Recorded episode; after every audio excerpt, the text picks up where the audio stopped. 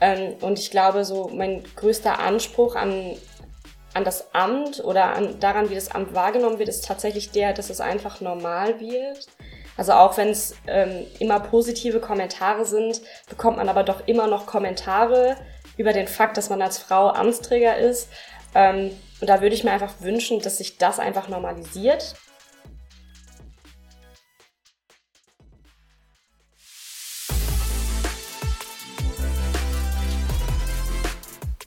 Agape Christi. Gespräche über Gott und die Welt.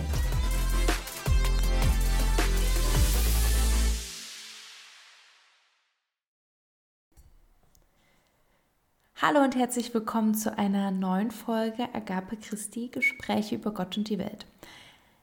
Ich bin Lea und heute habe ich ein Gespräch geführt mit einer ganz besonderen Gästin und zwar Lina. Sie ist eine der ersten Diakoninnen in der Neuapostolischen Kirche. Und nach dem Gespräch tue ich mich ehrlich gesagt ein bisschen schwer damit, das so zu bezeichnen. Es ist nun einmal die Wahrheit, ähm, das ist sie und das ist jetzt ihr neues Amt und sie ist schon dadurch irgendwie besonders, aber ich habe in dem Gespräch ganz viel gelernt und ganz viel meine eigene Sichtweise reflektiert, weil, naja, sie mich nochmal so ein bisschen wachgerüttelt hat, dass es gar nicht um sie geht oder darum, dass sie eine Frau ist, sondern um das Amt. Und ich finde, dass das schon schwer zu begreifen ist, aber einfach durch ihre Art und durch so dieses empathische Verhältnis, das wir im Gespräch hatten, wollte ich auch einfach nur verstehen, was sie fühlt und was sie denkt, weil sie so wertvolle Gedanken geteilt hat. Ich glaube, es ist super schwer für mich, das jetzt in Worte zu fassen. Deswegen solltest du einfach selber mal reinhören und dir anhören, was Lina zu sagen hat und welche wertvollen Gedanken sie mit dir teilen möchte oder mit uns allen teilen möchte. Viel Spaß jetzt.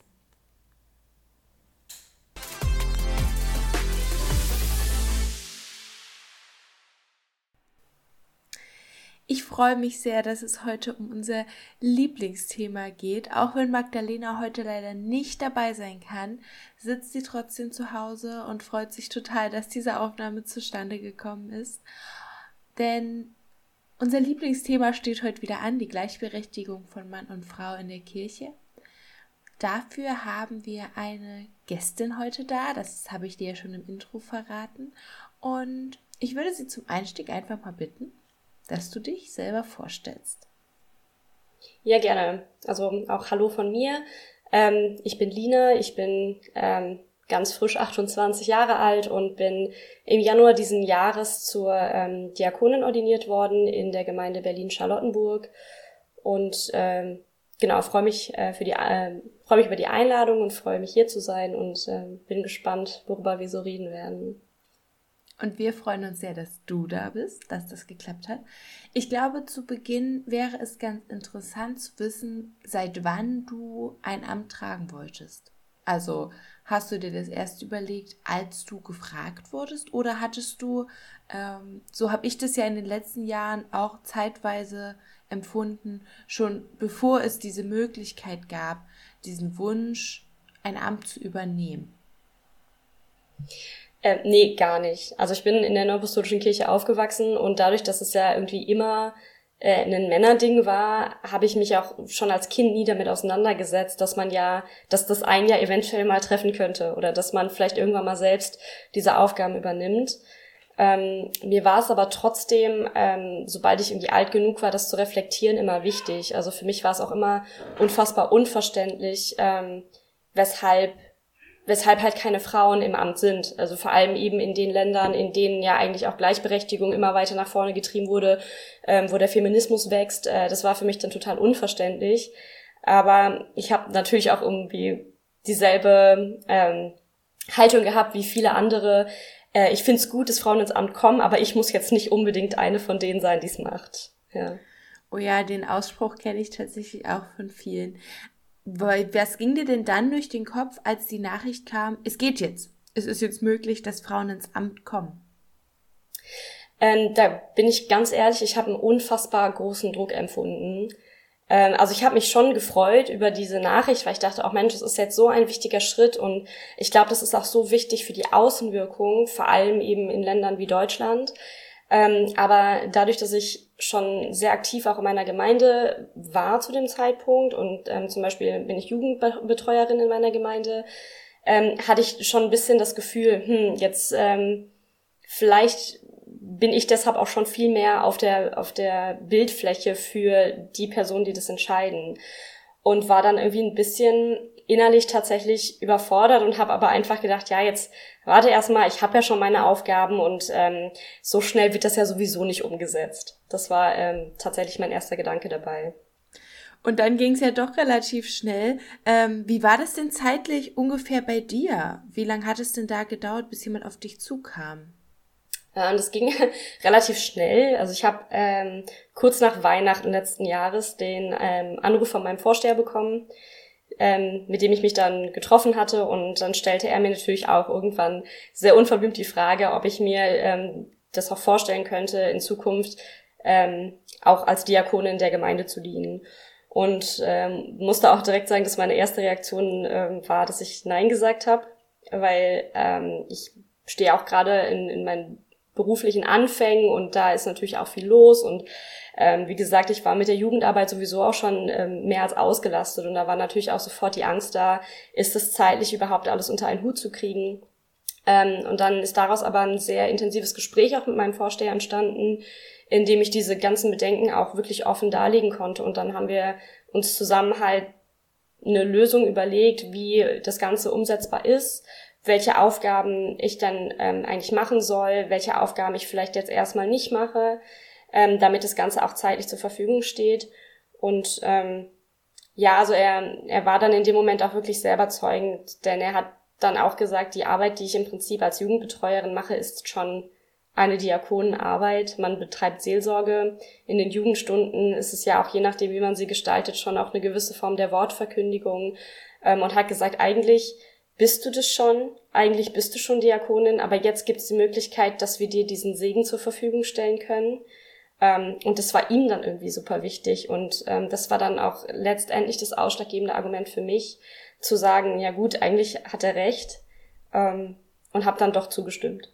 Das ist ja schön, dass da so nach Kompromissen gesucht wird und dass er einfach versucht hat, dir auch nochmal offiziell so eine Anerkennung zu geben für das, was du tust. Genau, ja. Also er hat halt gesagt, im Prinzip läuft halt alles weiter wie zuvor. Nur, dass jetzt eben da auch noch diese, diese Beauftragung und das Amt drauf liegt und der Segen, der damit zusammenhängt. Und ähm, genau, also dass da einfach nur noch mal so eine gewisse andere Form von Unterstützung dazugekommen ist. Okay, jetzt frage ich mich aber schon, ähm, kommt da wirklich nichts dazu, weil es ja für DiakonInnen schon ist, dass sie bestimmte Aufgaben haben. Also diesen Begrüßungsdienst zu den Gottesdiensten oder ähm, so ein bisschen auch schauen, dass in der Kirche alles läuft, was das Aufschließen angeht, etc. pp. Ähm, wie verfahrt ihr damit? Nee, genau. Also diese Aufgaben übernehme ich auch. Also ich beteilige mich auch an den Schließdiensten. Ähm, das rotiert ja sowieso ähm, unter den Diakoninnen und Diakonen.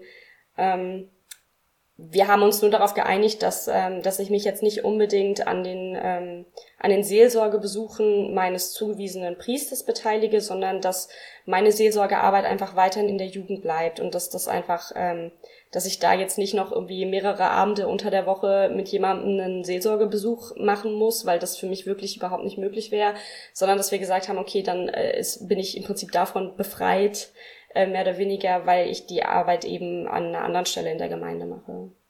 Ich muss noch mal sagen, wie toll ich diese Gesprächsebene finde, die du da mit deinem Vorsteher hast, ähm, weil diese Geschwisterbesuche ja natürlich auch dazugehören, aber es auch total schön ist, dass gesehen wird, okay, Seelsorge machst du schon an anderer Stelle, da machst du das nicht und wenn du da mal nicht kannst, dann ist das auch vollkommen okay und dass wirklich auf deine Bedürfnisse und dein Leben geguckt wird.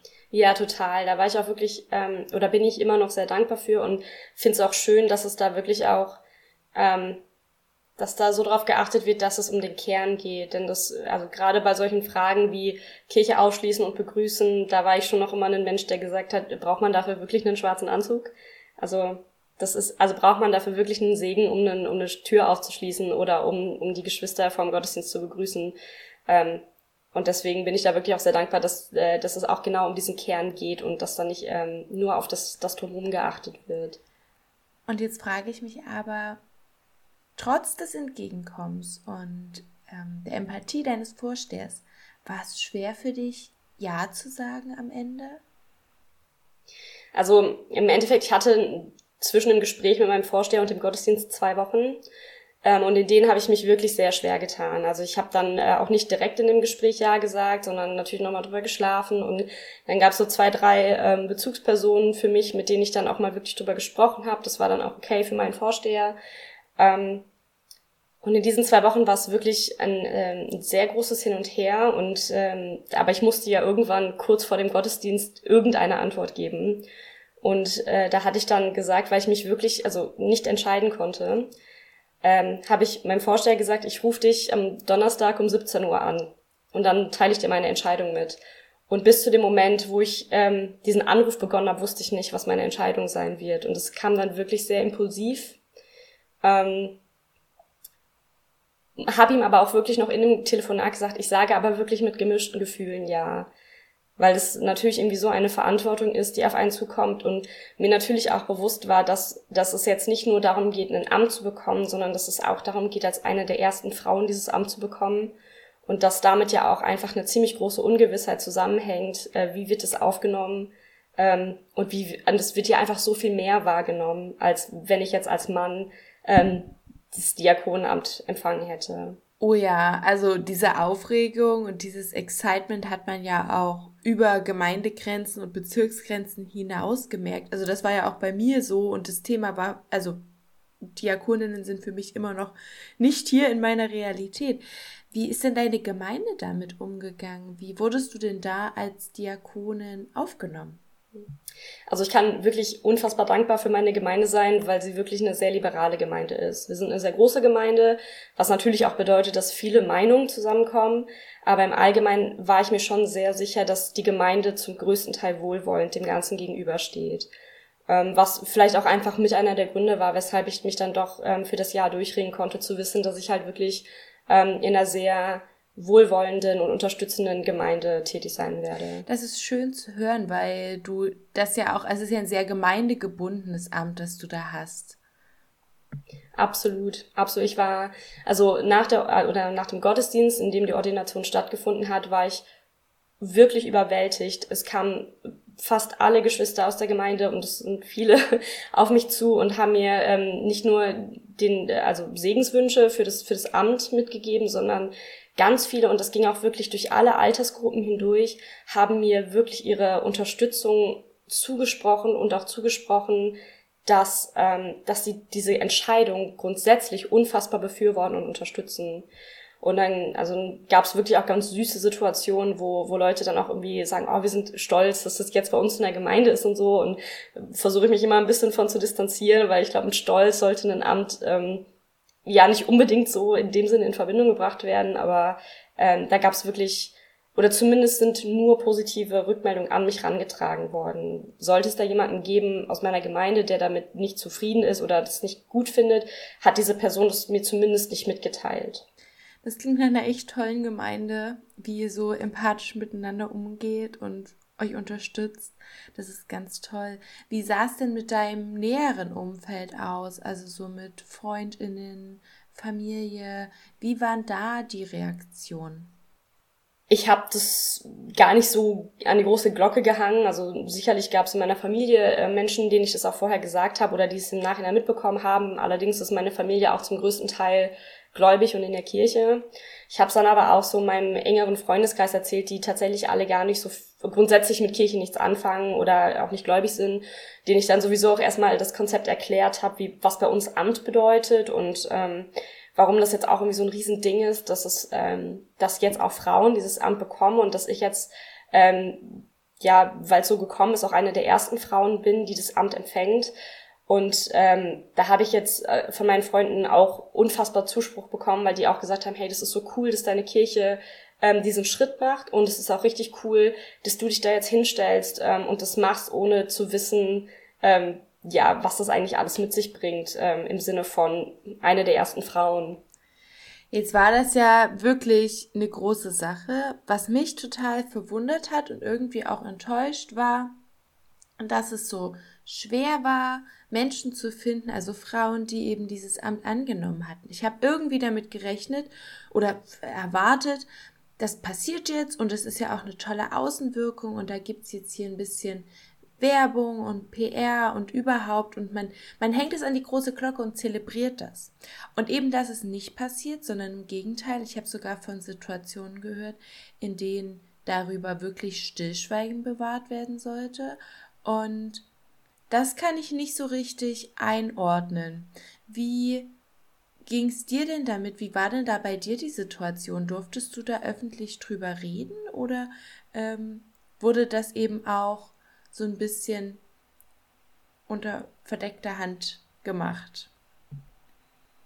Ja, also das war ähm, tatsächlich auch ein, ein Wunsch von mir, aber dann auch ein, ein Wunsch, den mein Vorsteher und ich gemeinsam ähm, formuliert haben und ein Wunsch, den mein Apostel auch ähm, absolut unterstützt hat, weil, also vor allem unter der Prämisse, dass das Ganze ja normal sein sollte. Also das Geschlecht sollte ja eben keine Rolle spielen. Natürlich spielt es gerade eine große Rolle, weil es eine große Veränderung in unserer Kirche ist, aber eigentlich soll ja die Öffnung des Amtes für Frauen eigentlich nur dafür sorgen, dass das, Amt, dass das Geschlecht eben keine Rolle mehr spielen sollte. Und deswegen hätte ich das jetzt auch als unglaublich falsch empfunden, wenn man meine Ordination jetzt an die große Glocke gehangen hätte, weil das ja dann so unfassbar personenbezogen gewesen wäre. Und das ist ja was, was wir in unserem Amtsverständnis überhaupt nicht so sehen. Ne, wir versuchen ja auch sehr klar, den Menschen von dem Amt zu trennen, weil wir ja alles fehlerhafte Menschen sind und das Amt aber was Heiliges ist. Und wenn man jetzt das so an die große Glocke hängen würde, dass es jetzt, oh, die erste Frau, die ordiniert wurde oder jetzt die zweite, dritte, wie auch immer, dann wird es ja wieder so auf die Person reduziert und nicht darauf, dass da einfach jetzt ein ne neues Amt einer Gemeinde zur Verfügung gestellt wurde. Ich bin gerade irgendwie ein bisschen sprachlos. Mich beschäftigt das gerade sehr, ähm, weil du mit deinen Worten absolut recht hast. Und ähm, ich mir gerade denke, wow, ähm, ich habe da anscheinend einen anderen Fokus gehabt, habe ihn noch. Ähm, aber jetzt, wo du das erklärst, ähm, ist es total nachvollziehbar, dass eben wirklich gesagt wird, nein, das Amt steht im Vordergrund und ähm, die News waren quasi, dass es für Frauen möglich ist, aber es geht auch darum, ähm, dass man ja jetzt nicht, also dass es auch ein, was Gutes hat, wenn man jetzt eben nicht so eine Riesenwelle drum macht, dass da die erste Frau irgendwo ordiniert wurde, weil es eben um das Amt geht. Ich glaube, das wird mich noch länger beschäftigen ähm, und wird vielleicht Dinge bei mir verändern im Kopf. Was mich aber interessieren würde, wenn wir schon bei Veränderungen sind. Was hat sich denn bei dir so verändert? Also es ist ja schon viel passiert irgendwie. Es ist ähm, eine krasse Sache. Ähm, welche Veränderungen hast du denn feststellen können, seitdem du dein Ja gegeben hast? Genau, also ich sag mal, die ersten Wochen nach der Ordination waren tatsächlich noch relativ ruhig. Also was auf jeden Fall noch sehr lange ähm, mitgeschwommen ist, ist wirklich, dass ähm, so gut wie jeden Gottesdienst doch nochmal Leute zu mir kamen, die's, äh, die mir dann auch nochmal ihre, ihre Segenswünsche mitteilen wollten, ähm, die es dann vielleicht an dem Gottesdienst selbst nicht geschafft haben. Ähm, klar, also Kleidung war das Erste, was sich verändert hat. Äh, dann musste ich natürlich auch erstmal losziehen und, äh, und mir die entsprechende Kleidung besorgen. Und das, äh, das war natürlich auch irgendwie also da darf ich vielleicht auch die feminine Seite mal rausbringen. Das war tatsächlich auch ein bisschen traurig für mich, dass man jetzt eben doch sehr eingeschränkt ist, was man so für den Gottesdienst tragen kann. Ähm, also es gibt eine ganz allgemeine Vorschrift für Amtsträgerinnen und Amtsträger, die halt eigentlich sagt, okay, schwarz-weiß auf jeden Fall. Ähm, es wird gebeten, dass es eben auch, also ein weißes Hemd, weiße Bluse mit einem Sakko ähm, gibt, was zuknöpfbar ist. Und dann ähm, darf es sowohl eine Anzugshose sein, es darf aber auch ein Rock sein, sofern der Knie lang ist. Ähm, und wenn er dann mit einer blickdichten Strumpfhose kombiniert ist. Und äh, das ist vielleicht auch eine ganz spannende Anekdote, denn ähm, also man ist ja doch sehr, man wird auf einmal sehr sichtbar in der Gemeinde als Amtsträger. Und ich glaube, das haben mit Sicherheit die meisten Männer auch erlebt, als sie ins Amt gekommen sind. In der Gemeinde ist man auf einmal, wird man viel mehr wahrgenommen. Und ich hatte das Gefühl, dass es bei mir natürlich noch mal extremer ist, weil es ja jetzt eben auch äh, ja fast schon eine Art Sensation war, ähm, vor, vor allem auch für meine Gemeinde, so früh nach dieser Entscheidung auch eine weibliche Amtsträgerin zu haben ähm, und habe mich natürlich sehr beobachtet gefühlt und habe dann versucht, mich auch ähm, in meiner Amtsträgeruniform so zu kleiden, dass ich so wenig wie möglich von den männlichen Kollegen abweiche. Also dann, gut, eine Krawatte habe ich jetzt nicht getragen, aber trotzdem einen Hosenanzug und, äh, und eine, eine weiße Bluse mit Stehkragen. Ähm, und das hat sich tatsächlich jetzt äh, in den letzten paar Monaten dann für mich aber doch ein bisschen geändert, weil ich mir dann gesagt habe, also es schreibt ja niemand vor, dass es genau so aussehen muss und vielleicht ist es ja auch was Gutes, wenn man ein bisschen Femininität in diese ganze Sache reinbringt. Und ähm, jetzt gestalte ich es halt vielleicht auch einfach mal ein bisschen abwechslungsreich. Dann ist es vielleicht mal eine Bluse, die keinen Stehkragen hat. Oder dann ist es vielleicht mal eine, eine weitere Hose oder eine engere Hose oder wie auch immer. Ähm, ich meine, darum sollte es nicht gehen, aber es ist vielleicht auch ein Thema, was viel interessiert. Ähm, oder genau so eine Frage wie, ähm, ja, trage ich Make-up? Äh, vielleicht auch, wenn ich weiß, dass ich mitdiene, trage ich Nagellack? Aber da ähm, habe ich dann für mich, also da bin, habe ich mit niemandem drüber gesprochen, da hat sich auch niemand bei mir in irgendeiner Form sich angemaßt, ähm, mir da eine, eine Vorgabe zu machen.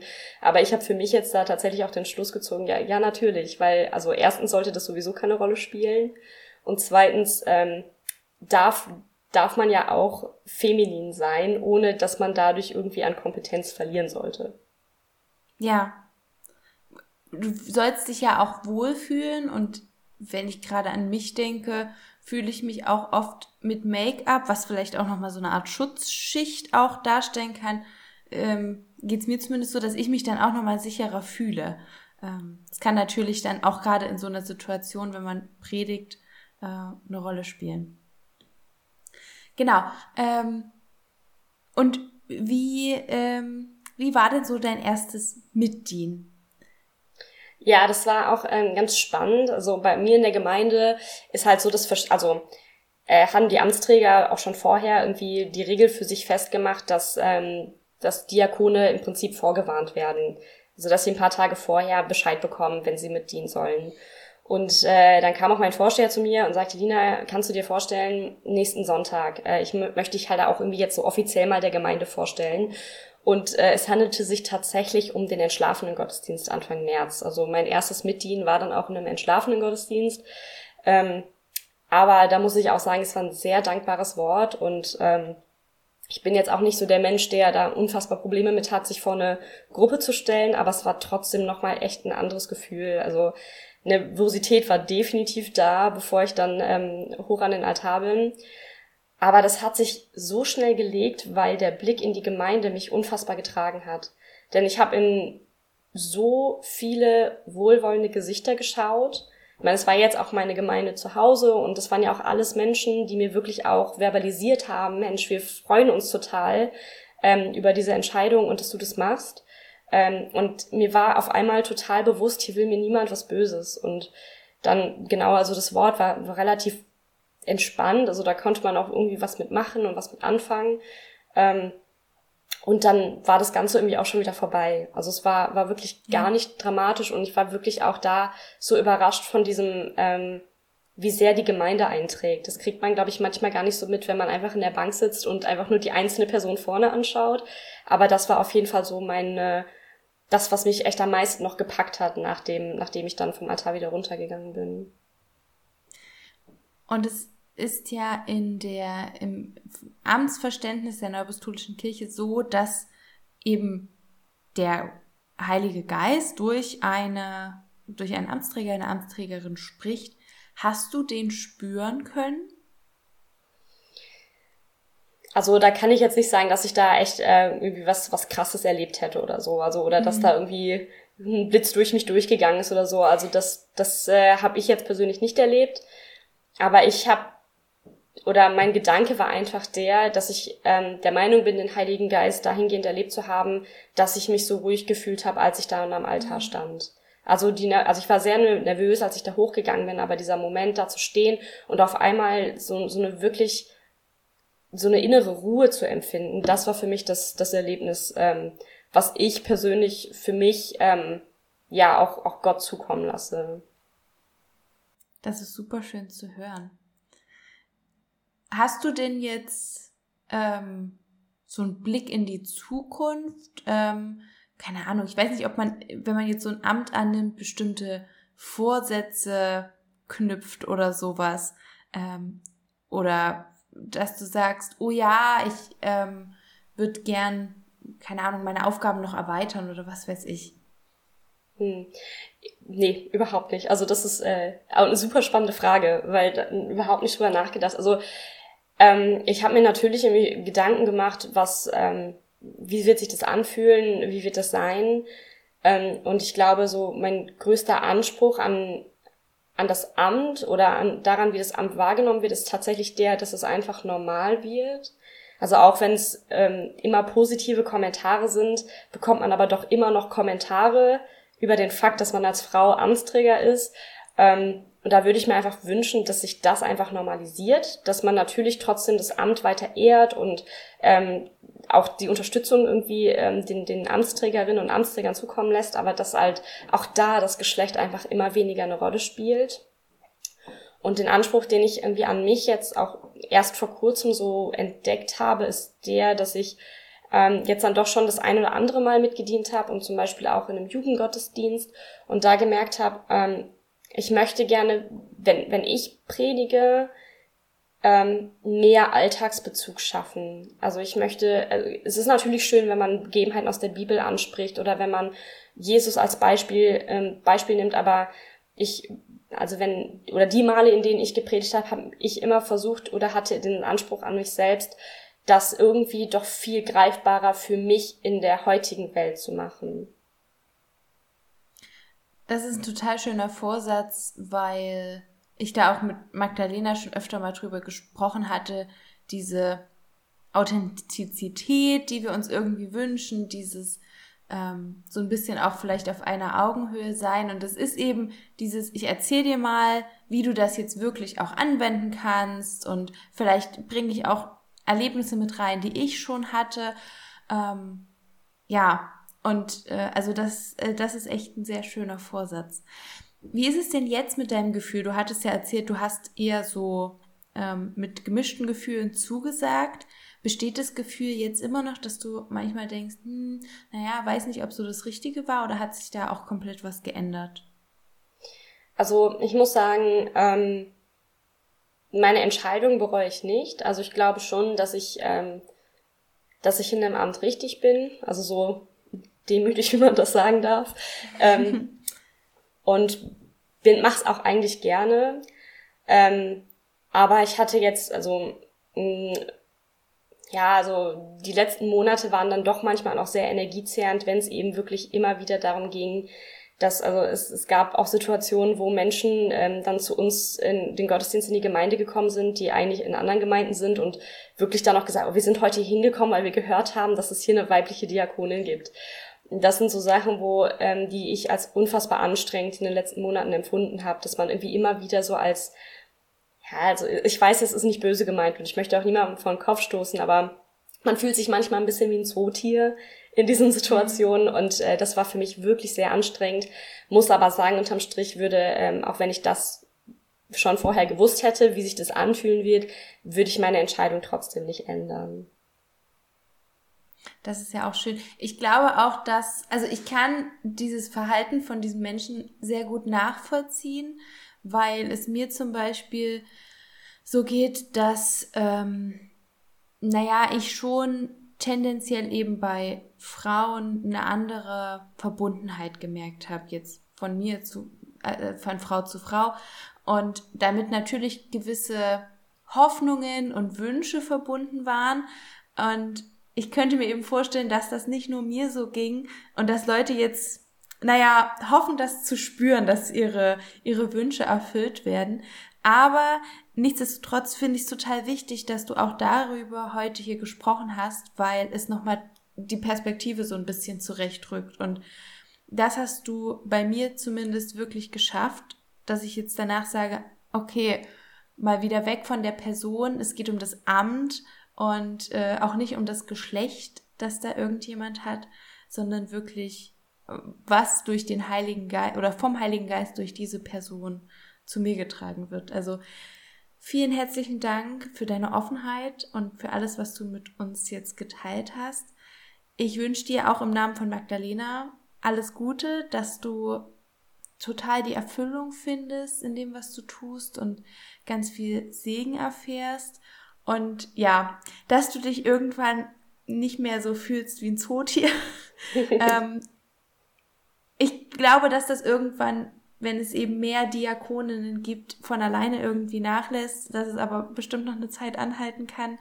Ähm, ja, aber wünsche dir auch ganz viel Kraft, da durchzukommen und auch ganz viel Kraft durch vielleicht Täler, die noch vor dir liegen, in deinem Amt durchzukommen. Und ja, vielen Dank und wünsche dir alles Gute. Ja, vielen, vielen Dank auch für die Möglichkeit hier und ähm, ja, für eure tolle Arbeit. Dankeschön. Dann, ähm, ja, bis bald. Tschüss. Ciao.